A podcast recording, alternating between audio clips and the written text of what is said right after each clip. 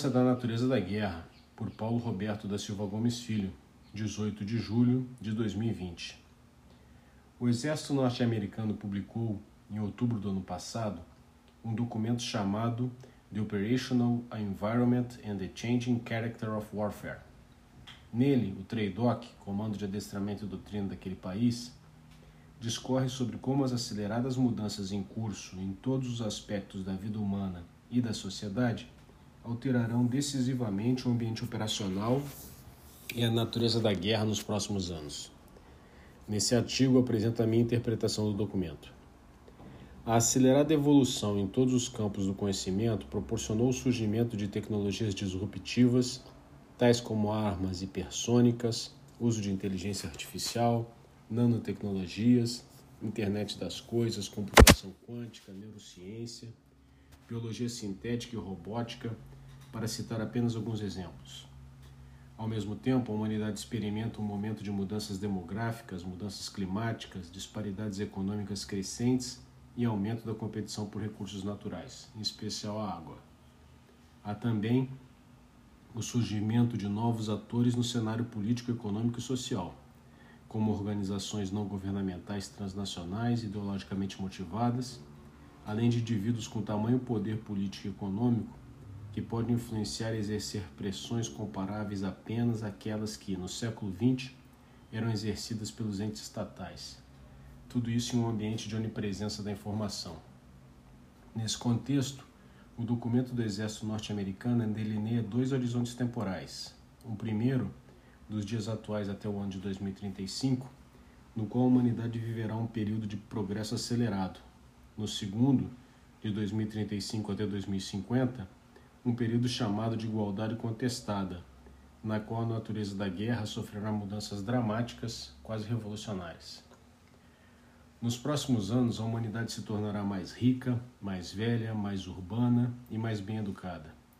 Mas a distribuição desigual desse progresso em um ambiente de informação onipresente aumentará as tensões e os conflitos, ameaçando a estabilidade econômica e política de vários países.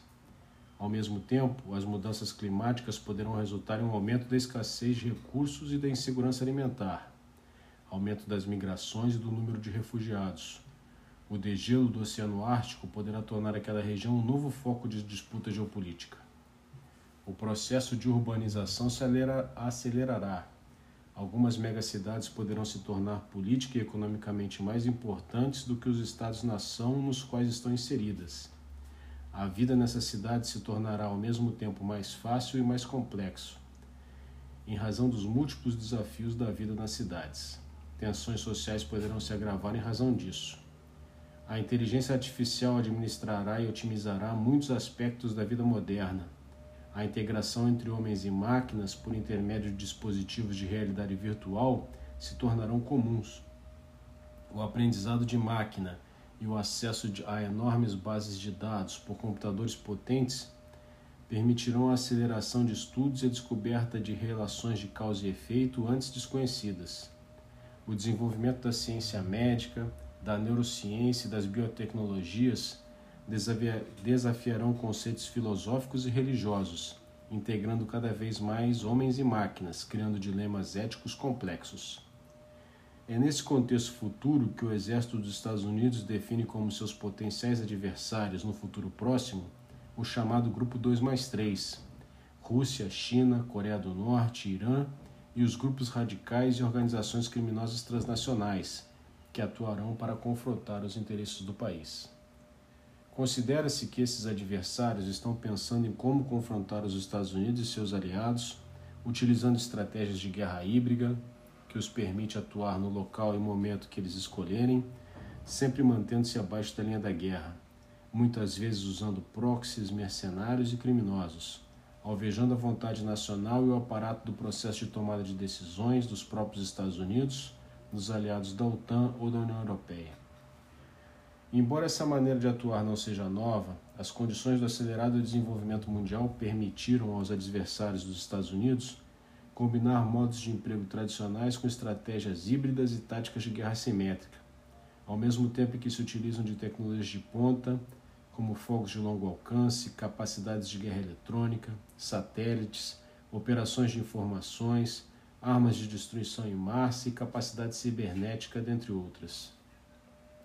Os Estados Unidos identificam que, pelo menos na primeira metade do período de progresso acelerado, até 2035, a Rússia será o seu principal adversário.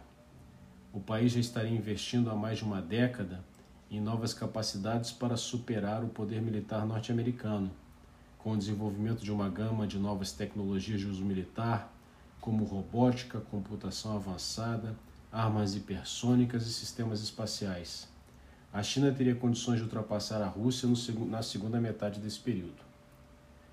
Em algum ponto próximo a 2035, pela primeira vez desde a Segunda Guerra Mundial, os Estados Unidos seriam obrigados a se confrontar com um adversário capaz de operar em todos os domínios, inclusive com certa vantagem tecnológica sobre as forças armadas do país.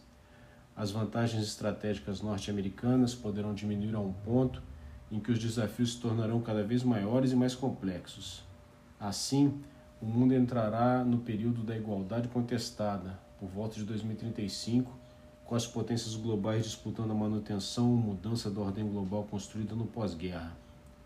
Os Estados-nações, embora permaneçam sendo os atores principais no sistema internacional, passarão a ser desafiados por redes globais de afinidades, étnicas, religiosas, regionais, sociais ou econômicas mantidas por intermédio de comunicações online, cujos membros podem se sentir mais afinados com a sua própria do que com a sua própria nacionalidade. É interessante notar que nesse ponto o documento do Trade-off apresenta um cenário que confirmaria a teoria do choque das civilizações apresentada por Samuel Huntington em 1993. Embora Estados Unidos, China e Rússia permaneçam sendo as principais potências militares do planeta, a possibilidade de se adquirir capacidades voltadas ao emprego militar ou às disputas de poder por intermédio da difusão generalizada de conhecimentos e pelo roubo cibernético de propriedade intelectual fará surgir novos competidores. O custo para a manutenção de uma hegemonia global tornará impossível que um único país as detenha. A ordem global será multipolar e dominada por uma complexa rede de alianças de curto prazo, de acordo com os interesses momentâneos dos atores globais. Será um mundo marcado pela desordem e pelo emprego do poder militar. Nessas condições de frágil equilíbrio, alguns aspectos da guerra se modificarão. Como nenhuma nação terá uma superioridade absoluta de capacidades que desequilibrem significativamente a balança da guerra a seu favor, a dimensão moral e cognitiva ganhará uma enorme importância. As operações militares terão cada vez mais o objetivo de afetar a vontade e a coesão nacionais. As operações de informação e os ataques cibernéticos serão direcionados contra pessoas e segmentos da população, de governos e da iniciativa privada. O aforismo clausewittiano de que a guerra é a continuação da política por outros meios ganhará um novo destaque na medida em que a dimensão política se aproximará da dimensão militar. Isso porque todos os elementos do poder nacional deverão estar integrados à construção de uma segurança coletiva da nação contra as inúmeras, difusas e incertas ameaças. A atuação conjunta e interagências, de modo a criar um ambiente governamental sinérgico que fortaleça a dissuasão de ameaças, será fundamental importância para a manutenção da segurança e para a defesa dos Estados Unidos. Embora no ano de 2050 se espere que as Forças Armadas sejam mais capazes do que em qualquer outro momento da história, o emprego de forças militares será limitado. Elas serão tão destrutivas e serão equipadas com materiais de emprego militar tão desenvolvidos e caros que a substituição dos armamentos, viaturas e equipamentos em larga escala, como seria normal em uma guerra de longa duração, será inviável. Ao mesmo tempo, os operadores de tais equipamentos deverão possuir um longo tempo de aprendizado e treinamento, o que tornará os exércitos cada vez mais profissionais, o que também dificultará o recompletamento de pessoal.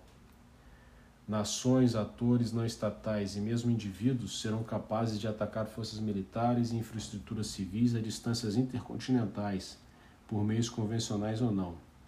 Alvos como agricultura e suprimento, finanças e comércio, transportes, água, energia elétrica, entretenimento e informação não estarão fora do alcance das ações adversas, mesmo a milhares de quilômetros do eventual teatro de operações. Novos dilemas éticos do direito internacional dos conflitos armados surgirão. A definição entre combatentes e não combatentes, e mesmo que é ou deixe de ser uma ação militar, sofrerá mudanças.